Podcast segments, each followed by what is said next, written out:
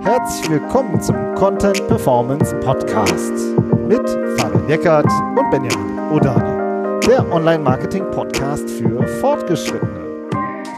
Hallo Fabian. Hallo Benjamin. So, unsere erste Folge nach den Sommerferien und direkt ein richtiges Thema, das äh, Google Update, das äh, Helpful Content Update, über das wir heute sprechen. Ja, hat Google uns direkt vor die Füße geworfen. Frisch aus dem Urlaub zurück, direkt wieder eine Menge Brain, äh, Brainwork für uns am Start, oder? Genau, also wir sprechen darüber, was das Besondere an diesem Update ist aus unserer Sicht. Auch mh, hm, wir sprechen, gehen wirklich in die Begrifflichkeiten rein. Das läuft ja jetzt aktuell gerade das Update und überlegen auch, wen es erwischen könnte, wen nicht, so und wie man halt damit umgehen kann und sollte. Ja. Was ist dir denn aufgefallen jetzt, wenn man sich das mal so ein bisschen von oben herab äh, anguckt? Warum ist das denn jetzt ein besonderes Update deiner Meinung nach? Genau, also so aus einer Metaebene erstmal genau. so, bevor wir jetzt reingehen in die eigentlichen, äh, in die eigentlichen Aspekte. Also es ist ja schon ziemlich eingeschlagen wie eine Bombe, dieses Update. Und das hat meiner Meinung nach auch einen Grund. So, und der liegt alleine schon in dem Titel. Also wenn man sich die, die früheren Updates anguckt, die hießen dann früher, ja ganz früher noch, sprechen wir gleich noch drüber, das Panda-Update oder das Pinguin-Update, da hatten die halt eher so, so witzige Tiernamen, ja, so für tödliche Updates. Das war auch immer so ein ganz eigener Humor. Dann sind die irgendwann in, in so ein in so ein Technokratensprech abgedriftet und dann hieß es nur September-Update und alle so, ja, und worum geht's? ja, so. Und äh, oder jetzt auch, äh, wird jetzt auch häufiger gemacht, dass dann eine bestimmte Branche oder eine Kategorie ähm, sozusagen im Titel drin steckt, wie Medic Update, ja, oder Product Review Update, so. Aber jetzt, das ist das Helpful Content Update, ja, das ist ja eine richtige wertende Begrifflichkeit. Das ist mir persönlich direkt aufgefallen und aus meiner Sicht, man überlegt ja immer intern, wenn man so einen, ja, wie, ne, wie, wie nennen wir das Kind, ja, mit dem wir da jetzt rausgehen? Und äh, wenn du so einen Titel dir nimmst, dann ist das eine größere Ansage. Also ich glaube, dass es geht nicht nur die, äh, die Audience, die damit erreicht werden soll, das, da geht es nicht nur um die SEO-Szene im Kleinen, sondern wirklich eine größere Öffentlichkeit. Und ja, das ist dann halt aber auch der Anspruch, an dem man sich dann auch messen lassen muss. Ja, das ist mir so als erstes aufgefallen. Wie ging es dir denn? Also die haben die Latte ziemlich hochgehangen. Ne? Vielleicht müssen wir einmal kurz zur Einordnung noch sagen, dass das Update aktuell noch nicht aktiv ist, während wir darüber sprechen. Ja. Ähm, das steht sozusagen noch aus. Ähm, das heißt, wir können jetzt noch nicht sagen, was die Auswirkungen sind, aber dass sie halt jetzt schon mal die Latte ziemlich hochgehangen haben. Und die Dokumentation dafür ist halt schon draußen, beziehungsweise die Ankündigung.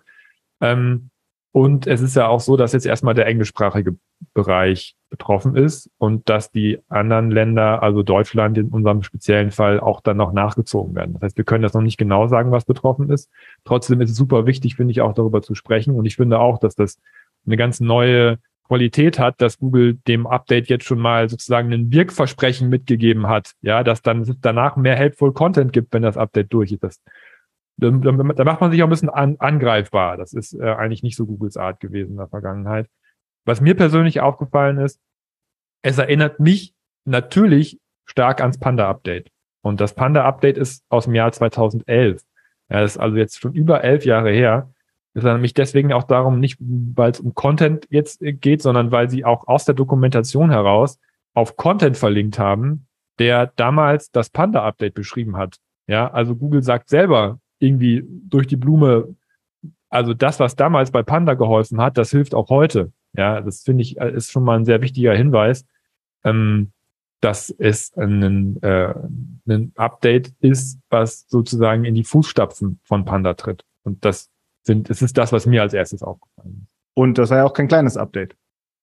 Das Panda-Update hat damals über zehn Prozent aller Suchanfragen betroffen. Also diese, diese Betroffenheit, die prozentuale Betroffenheit von Suchanfragen ist für Google off offenbar, also seit vielen Jahren, eine, eine KPI, woran sie die Größe von Updates äh, bemessen. Ja, und ähm, je, je mehr Suchanfragen betroffen sind, desto mehr User sind halt auch betroffen, desto größer ist das Update, desto sauberer muss man halt auch arbeiten. Ne? Also ich, ich, ich glaube, dass sie dann auch immer ein bisschen gucken, okay, wenn das so viel betrifft, dann, dann, dann müssen wir da irgendwie auch anders mit umgehen, als wenn das jetzt so kleinere Updates sind, die immer nur bestimmte Aspekte betreffen. Und das Panda-Update hat damals über zehn Prozent betroffen. Zweistelliger Prozentbereich ist immer riesig. Ja, ich meine, da reden wir über Milliarden von Suchbegriffen, um die es geht, die davon betroffen sind.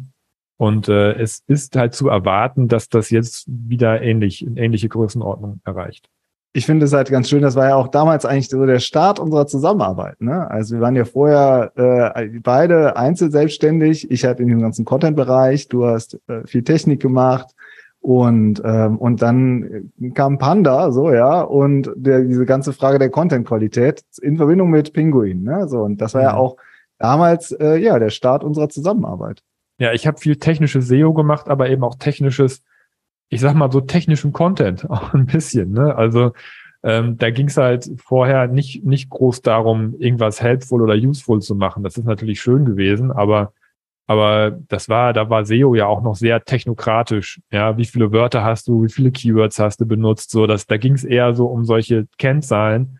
Und aber spätestens 2011 wurde vollkommen klar, dass, dass man mehr liefern muss. Das ist, dass, dass halt auch dieser User-Aspekt mega wichtig ist. Und genau, damals ähm, haben wir uns mal zusammengesetzt, die Köpfe zusammengesteckt und uns mal überlegt, wie kann man denn da mehr Qualität reinbringen. Ja, wie kann man das verbinden? Ne? Wie kann man das verbinden, genau. Darum geht es eigentlich, finde ich jetzt gleich auch in der Analyse. Da wird halt sehr so ein äh, Antagonismus aufgemacht, so ein, so ein Gegensatz eigentlich zwischen People First und SEO First. Und eigentlich geht es ja darum, wie man das klug miteinander verbindet.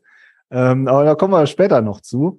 Vielleicht, also wir haben uns so, es gibt halt eben so zwei, jetzt habe ich schon kurz angeteasert, zwei Kernbegriffe, mit denen wir uns beschäftigen wollen. Also der People First Content, ähm, den Google favorisiert und den SEO First Content, den man bitte schön jetzt vermeiden sollte. Und da fallen halt so bestimmte Begrifflichkeiten und die versuchen wir gleich mal zu übersetzen. Aber bevor wir das machen, auch nochmal ganz kurz, einmal kurz nochmal die Eckdaten auch oder nochmal, eigentlich, das sind nicht nur Eckdaten, sondern eigentlich so schon auch wichtig, wer eigentlich oder was eigentlich genau betroffen ist. Ja, auch da ist Google ziemlich explizit, ähm, was auch selten vorkommt. Also Google sagt, dieses Helpful Content Update wird die gesamte Webseite betreffen, wenn man unter die Kriterien fällt. Das heißt, wenn ähm, wenn das Verhältnis, die Gewichtung von nicht hilfreichem Inhalt auf meiner Webseite ähm, im Verhältnis zu hilfreichem Inhalt zu groß ist, also wenn ich einen bestimmten Schwellenwert über, übertrete, dann wird sich das auf meine komplette Webseite auswirken und dann wird auch mein hilfreicher Content abgewertet. Ja, das ist krass. Das ist schon eine krasse Aussage. Ähm, dass, dass sozusagen irgendwo die ich sag mal, die Leichen im Keller, ja, die man dann hat, dass, dass die dafür sorgen, dass die komplette Präsenz, die komplette Domain ähm, davon betroffen ist und abgewertet wird, auch da, wo man vielleicht sagt, der Content ist hilfreich. Das heißt, dass der schlechte Content den guten Content runterzieht. Ja. Das ist, äh, das wird so kommen. Und was, was ich auch interessant finde, ist, dass ja bestimmte Branchen oder Themenbereiche auch genannt haben, ne, wie eben Education, Entertainment, Shopping, ja, oder Tech-related Content. Das ist auch mal eine ganz interessante Kombination, an, als, so die sie mal so beispielhaft da reinwerfen. Ja, also ähm, wenn ich jetzt, ähm, also Education ist ja alles, ja, also ja, Shopping ist auch alles. Shopping ist so auch alles, ja, so und wo ist in Shopping helpful Content? Ja, also äh, da muss ich dann sp spontan direkt eher also erstmal so an diese Kategorieseiten denken, ja, die unten noch irgendwelche Bleiwüsten haben, damit man eben SEO-Content macht, ja, so. ja, oder wenn du einen Schrottratgeber hast zum Beispiel, ja, hast einen genau. Schrottratgeber und das zieht dann deine Produktrankings mit runter. Ja. Wobei Schrott auch echt ein hartes Wort ist. Also wir müssen gleich echt auch mal gucken, was Google eigentlich für eine Messlatte anlegt. Stimmt. Und, äh, und Tech-related Content ist ähm, denkt man schon auch an viele Publisher, viele große Portale, die halt einfach ohne Ende Content pumpen, so. Also da gibt's schon so ein paar, könnte man jetzt so ein bisschen Rätselraten machen, aber bevor wir eigentlich so reingehen, wer da schon betroffen ist, lass doch mal diese zwei Kernbegriffe auseinandernehmen. Also ich würde wirklich gerne mit dir jetzt darüber sprechen, was ist eigentlich People First Content? Ja, und da fallen einfach so ein paar Begriffe, wo man schon sehr hellhörig wird, wenn man das so, ähm, ja, wenn man das so liest. Lass damit doch mal starten. Ja, du bist ja seit 2011 für unseren People First Content zuständig. Und dann mache ich dann den SEO First Content. okay, machen wir so. Ist okay. Finde ich gut. Also was mir, äh, was mir aufgefallen ist, die, äh, das erste, was sie ansprechen, ist halt, ähm, hast du eigentlich eine Audience?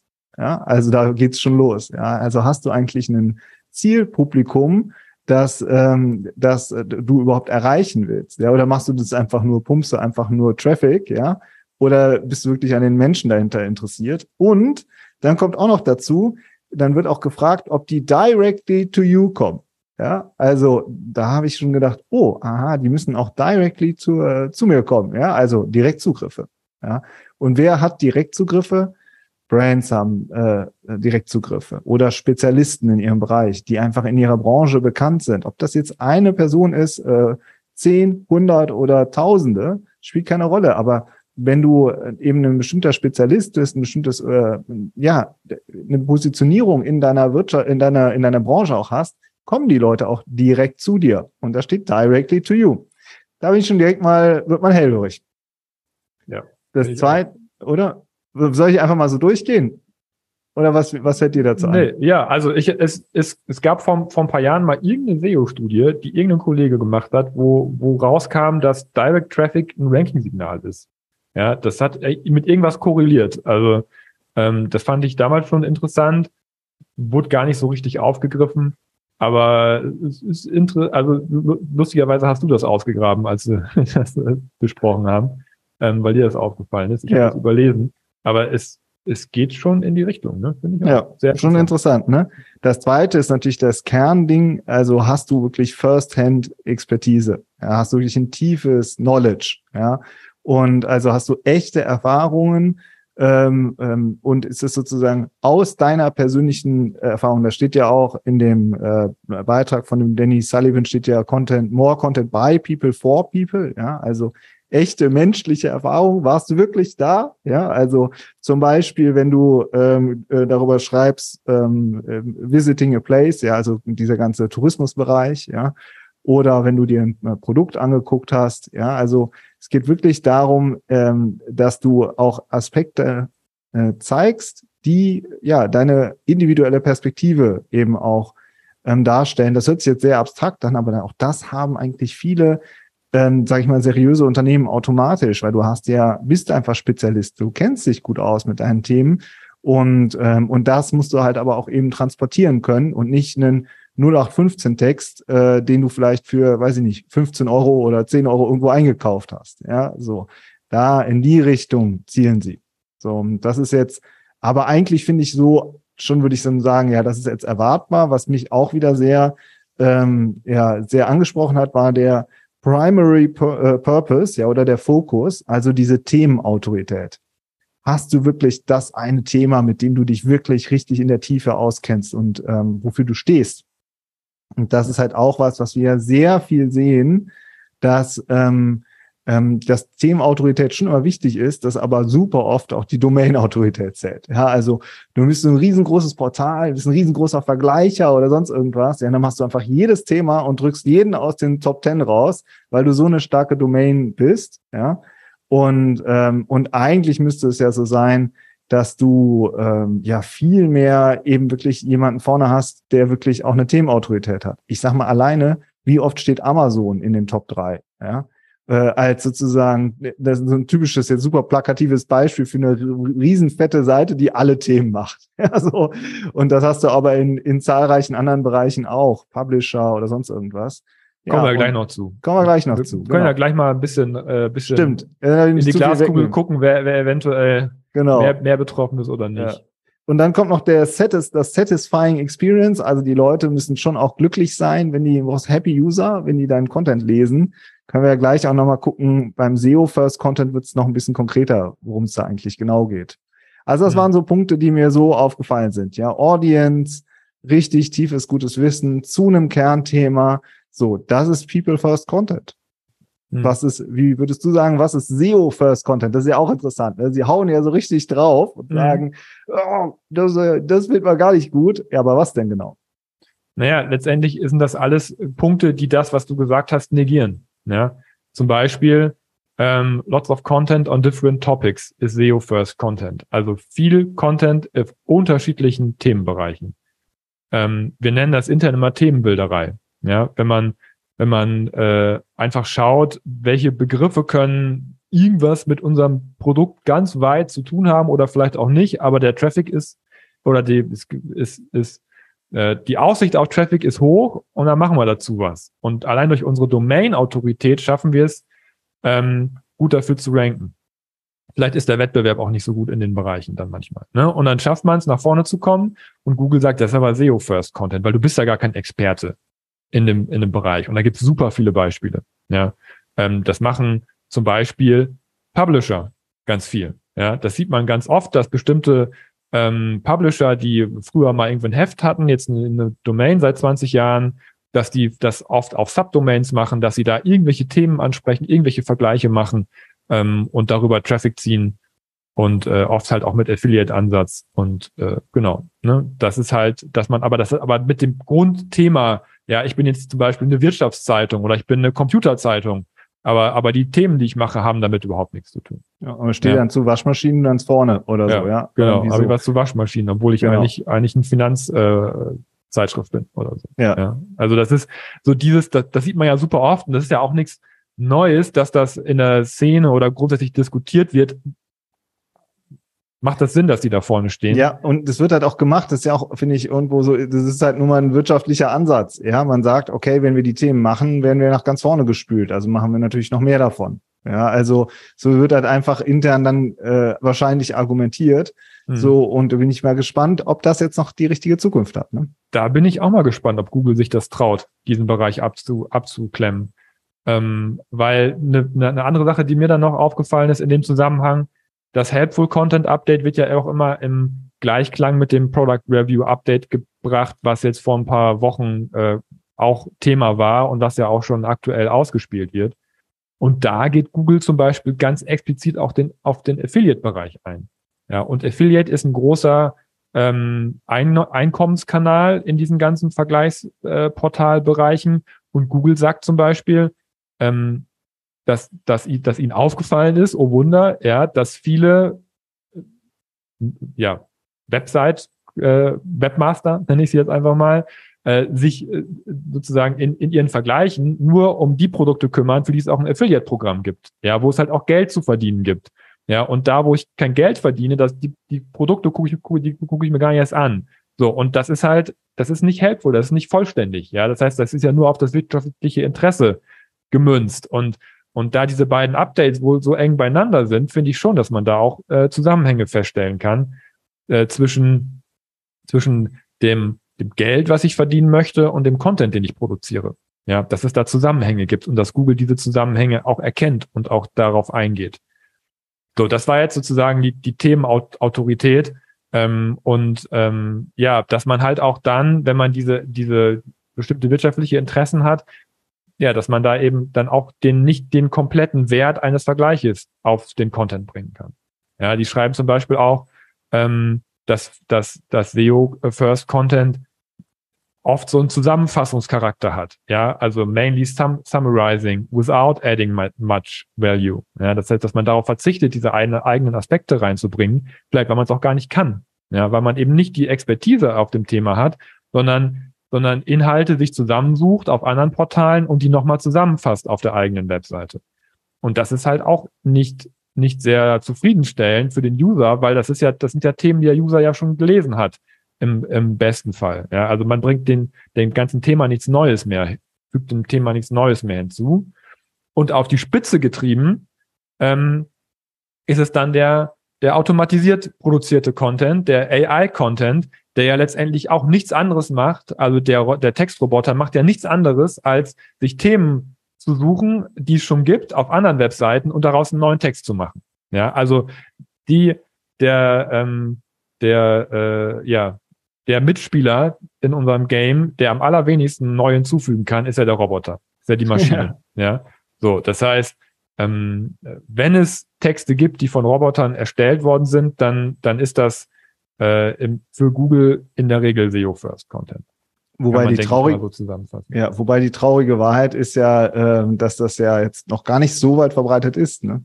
Hm. Also. Ja, also das, es wird jetzt viel über AI-Content diskutiert, habe ich gesehen im Rahmen dieses Updates, aber wie viele Webseiten benutzen denn jetzt AI-Content? Also ich weiß nicht, das werden im, im Promille-Bereich wahrscheinlich Domains sein, die, die, die sich komplett auf irgendwelche automatisierten Content verlassen haben. Das sind ja meistens Menschen, die diese Texte geschrieben haben, die nicht gut sind.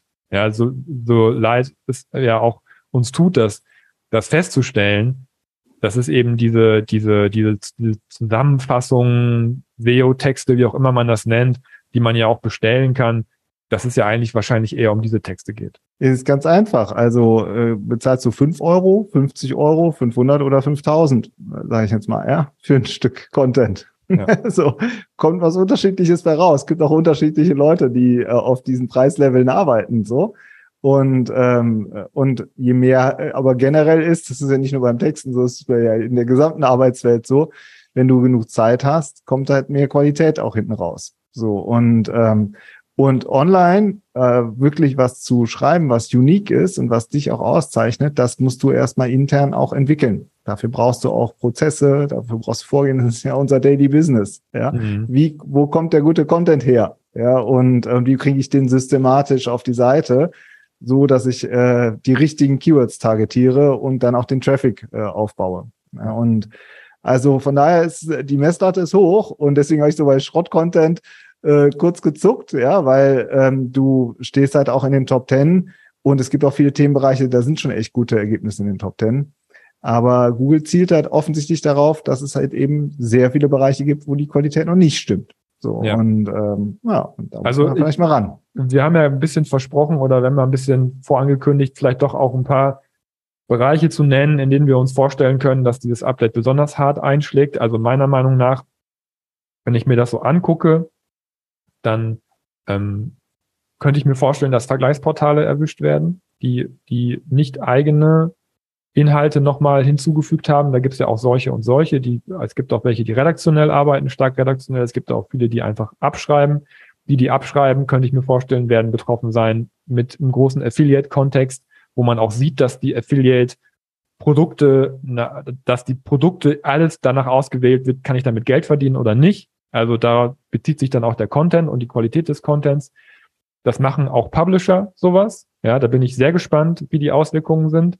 Dann haben Sie Shops angesprochen. Ne? Das, ähm, da ist die Frage, wie gehen Sie damit um? Was, was ist Shop-Content, der helpful sein könnte? Hast du ja schon gesagt. Ne? Also K Kategorieseiten mit, also Texte runtergeklebt. Ist das helpful? Ist die große Frage, ob Sie sich daran trauen. Und ein Aspekt, den sie noch in ihren Dokumentationen benennen, sind auch Nischenseiten, ganz explizit. Ja, es ist ja seit langem schon Best Practice äh, in vielen Bereichen oder also nicht Best Practice, aber einfach Practice, dass man so Keyword-Domains registriert für einen ganz bestimmten Produktbereich und da sehr explizit Texte zu, zu schreibt, nur für, für ein Affiliate-Produkt oft, ja, so und sich da in die Nische geht. Und da hat Google auch gesagt, das ist SEO-First-Content in der Regel die könnte es halt auch noch besonders erwischen. Ja, also, und gerade das ist ja auch oft so, wo man dann auch selber als User sagt, ey, sorry, okay, das war jetzt nix. So, muss ich nochmal zurück. Back to SERPs. Back also. to SERP, genau, wo du sagst, ne? Auch das haben sie explizit angesprochen. Ja, users need to search again. Ja. Steht da drin. Also die, ja. die Benutzer, wenn sie auf dem SEO First Content sind, müssen nochmal neu suchen, weil sie nicht das gefunden haben, wonach sie gesucht haben. Ja. Also das äh, das äh, riecht nach Back to Serb. Genau, jetzt gehen wir nochmal in den, in den zweiten Bereich rein, eigentlich so wie immer. Wir fragen uns ja immer, okay, wie gehe ich jetzt damit um? Ja, also, und es gibt so viele Seiten, die werden, wenn das so einsteckt wie das Panda-Update, dann werden da viele Seiten von betroffen sein. Vielleicht auch viele, die auch schon wissen, dass was im Argen liegt, ja, oder die sich halt fragen, äh, wie gehe ich denn damit generell um? Was, da haben wir drei Sachen, die wir rausgearbeitet haben, drei bis vier, Lass mal anfangen. Was ist hm. der erste Punkt? Soll ich? Ja. ja. Also ähm, der erste Punkt ist etwas, was Google selber sagt, was man machen kann, auch sehr interessant. Man soll seinen schlechten Content abbauen.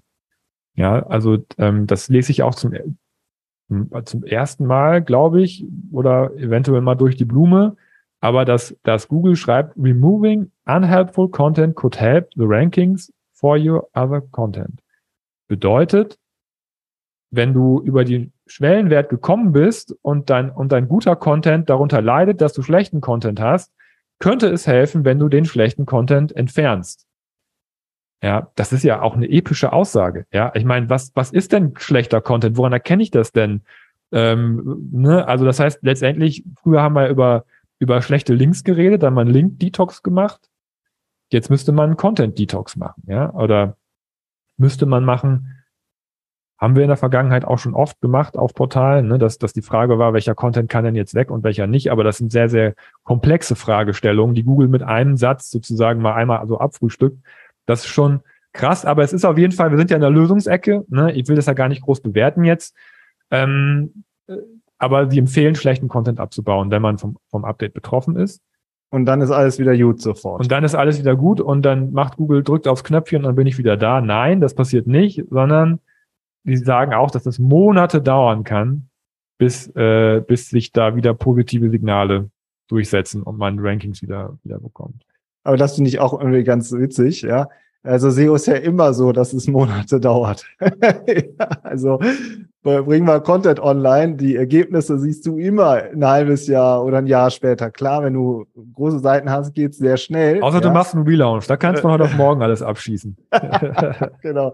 Oder wenn du eine fette Seite hast und du optimierst im Kleinen, siehst du das Ergebnis direkt am nächsten Tag. Ja, so gibt's natürlich auch. Aber wenn du jetzt sagst, okay, wir machen jetzt from scratch äh, äh, für ein Markenunternehmen bauen wir Topic Cluster auf. Ja, sorry, das dauert halt auch Monate. Ja, mhm. also äh, das ist ja, das ist ja das, was auch ähm, sowieso immer so viel diskutiert wird. Und jetzt sagt Google auch, auch wenn du schlechten Content abbaust, dauert das auch Monate. das finde ich ganz, finde ich irgendwie ja. so, äh, ah, okay, alles klar, dann wissen wir Bescheid. Also eine Sache, die ein so ein bisschen, ja, bisschen gnädiger ist als früher bei Pinguin Panda, da war das so, dass dass, dass diese Bewertung nicht laufend stattgefunden hat, sondern dass man bis zu einem nächsten Update warten musste, bis man wieder die Chance hatte, ins, äh, dass, dass, dass dieser Malus wieder weggenommen wurde. Ja, und das scheint es aktuell nicht zu geben, sondern dass diese Bewertung scheint laufend fortgeführt zu werden. Ähm, das heißt, man hat auch irgendwie laufend die Chance, wieder besser zu ranken, wenn man an solchen, wenn man an den Dingen arbeitet ähm, anstatt dass man, dass man darauf hoffen muss, irgendwann wieder äh, sozusagen freigegeben zu werden. Das scheint anders zu laufen, laut Google-Aussage.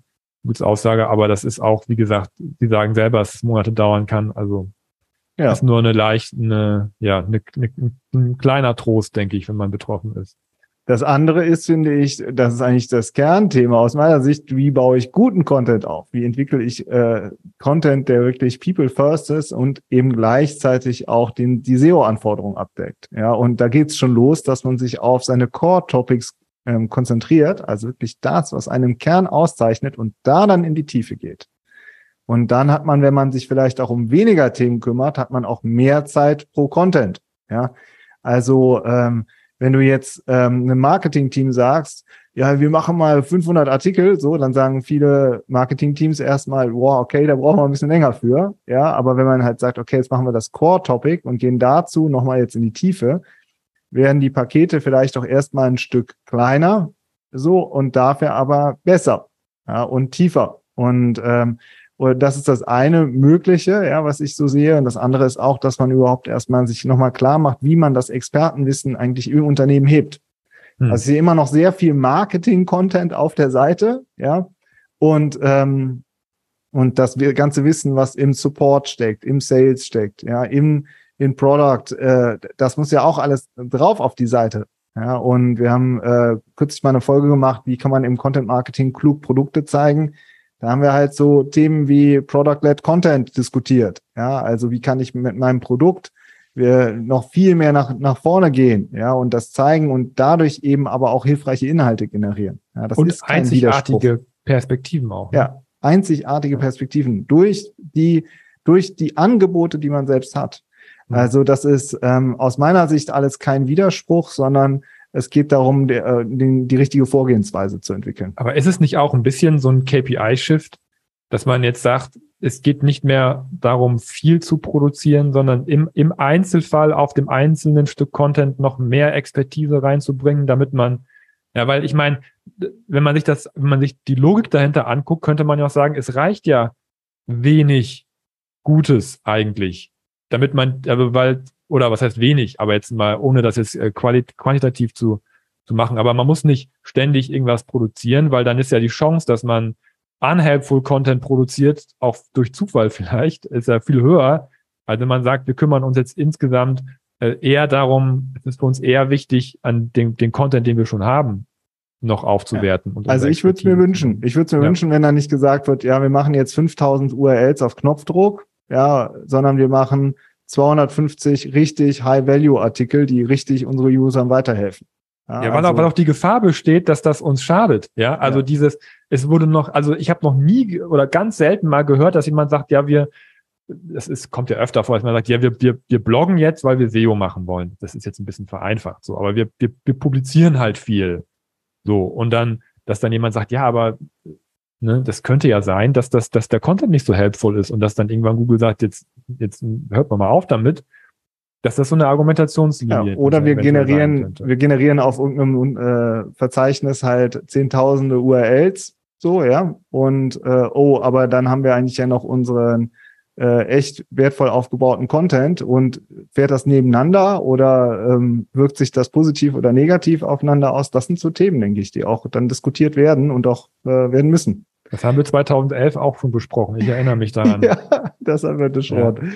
Ja. ja, wie kriegt man da Content-Qualität dran? Anne Geo, Doorway mit ein paar URLs. Ein paar, Jetzt habe ich wieder das Wort Doorway genutzt. Mist. also es war ja eigentlich keine richtige, aber ist gut. Können wir nochmal wann anders diskutieren. Hm. Ähm, das, den letzten Punkt ist, ähm, der, finde ich auch noch das mit dem Direct. Also das hat mich irgendwie schon auch nochmal so beschäftigt. Also wie generiere ich denn eigentlich direkten Traffic? Ja, also das kannst du nicht hacken. Ja, da musst du, äh, da musst du über Markenaufbau gehen und das ist ja auch was, was viel in, äh, in der SEO-Branche diskutiert wird. Das, das sehen wir ja auch, dass wenn du eine Marke bist, eine Brand bist und dann SEO dazu machst, dass du wahnsinnig gute Chancen hast. So und mhm. umgekehrt muss man sich eben auch ähm, damit mit Digital Relations beschäftigen. Haben wir auch eine Folge zu gemacht. Ja, dass äh, dass es nicht um Linkaufbau geht, sondern um, äh, um, sag ich mal, baust du zehn Links auf, kriegst keinen einzigen Klick drüber. Jo, ja, also ist es das.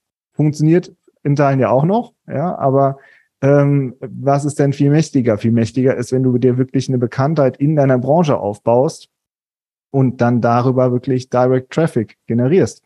Ja. ja. Man auch muss Google erstmal signalisieren, dass man sie nicht braucht, um äh, zu signalisieren, dass man äh, was zu sagen hat. Ja. ja. Auch jetzt einfach so also da gibt es so viele komplett unbearbeitete Felder. Ja, also alle reden über Content schreiben, aber machst du mal, ich kenne sehr wenige, die jetzt zum Beispiel einen Podcast haben, ja, oder oder ein YouTube-Format haben, ja, also wo sie wirklich halt auch bekannt für sind und sagen, okay, da äh, da investieren wir auch, ja, und aber genau das generierte den Direct Traffic, weil die Leute mhm. hinkommen und oder du baust dir ein großes Lexikon auf, wo die Leute sagen, ja, wenn ich das wissen will, dann lese ich mir das da nach. Mhm. Ja, und, äh, und so, ähm, ähm, ich glaube, in die Richtung muss man auch sehr viel denken. Ist halt auch leider alles andere als einfach. Auf der anderen Seite, wer schon Spezialist in seinem Themenfeld ist, hat halt eben schon oft eine Grundbekanntheit und damit eben auch sehr gute Ausgangschancen. Ja, und auch davon zu profitieren. Ne? Ich ja. finde das also wirklich sehr, sehr gut, dass man das nochmal nach vorne hebt, dass, dass, weil viele Unternehmen, wissen wir auch, ärgern sich auch teilweise darüber, dass da ähm, Content vorne steht, der, der eigentlich nicht, nicht so gut ist und wo dann wirklich davon profitiert wird, dass die, dass die Domain einfach stark ist. Und das ist ja.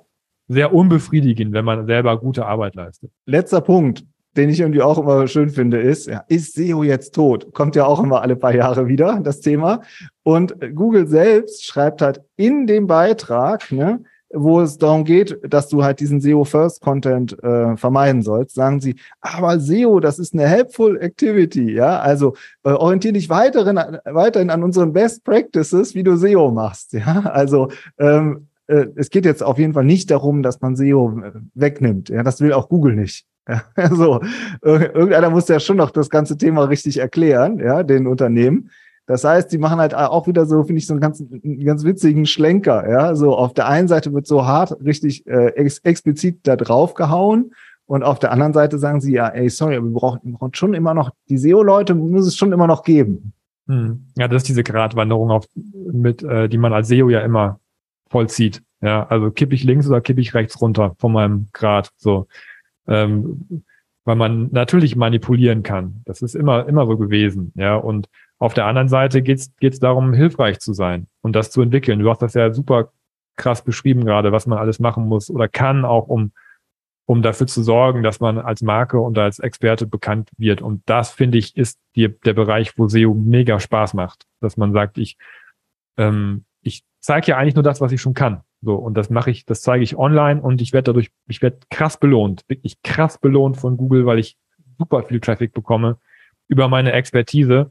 Ähm, und äh, ja, die, die, die diesen Schritt eben nicht machen, die diesen Meter mehr nicht gehen, die kriegen das halt nicht. Ja, so. Und ähm, und äh, äh, die sich einfach machen, weil sie manipulieren, die kriegen das trotzdem nicht. So, von daher, keine Ahnung. Ich finde, ähm, man braucht natürlich auch uns SEOs auch ein Stück weit, denke ich mal, um jetzt auch zu entscheiden, was ist denn eigentlich unhelpful Content eventuell, wenn man davon betroffen ist oder wenn man Angst hat, davon betroffen zu sein, auch zu entscheiden. Du hast ja gerade eben gesagt, manchmal generiert man ja auch unhelpful Content, ohne es zu wissen. Ja, es gibt ja auch technische Aspekte, die dazu führen, dass viele URLs indiziert werden, die eigentlich nicht, nicht so viel Sinn machen.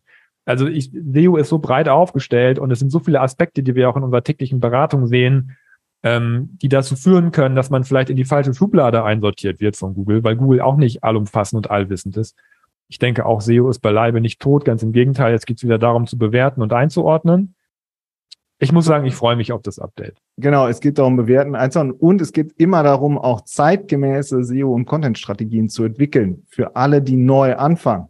Mhm. Ja, das ist, da gibt's ja auch so viel ähm, krude Theorien, was man denn jetzt als erstes zu machen hat. Ja, und äh, aus meiner Sicht brauchen immer noch die meisten Unternehmen brauchen eine fundierte Keyword-Recherche, ja, brauchen eine Strategie, auf welchen Keywords sie überhaupt welche Chancen haben müssen dann das mit ihrer Architektur verbinden, mit der Website-Architektur und dann äh, die richtigen Content-Formate und Prozesse haben. Das sind die Grundthemen.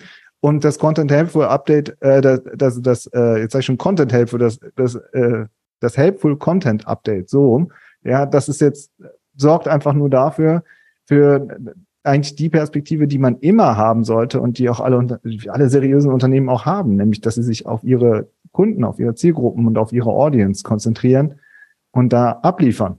So, und, ähm, und insofern passt das eigentlich genau, äh, finde ich, in die Zeit rein. Ich freue mich mhm. auch drauf. Super, das ist doch mal ein Schlusswort. Beide freuen sich. Ja, genau. Wie, äh, seht, wie seht ihr das denn? Wir sind auch mal gespannt auf euer Feedback. Gerne auch wieder auf LinkedIn oder falls ihr betroffen seid, meldet euch mal. Wir machen ja auch immer SEO-Checks, so generell für alle. Und ansonsten, ja, hören wir uns nächste Woche, schauen, wie es weitergeht. Bis dann. Tschüss. Ciao.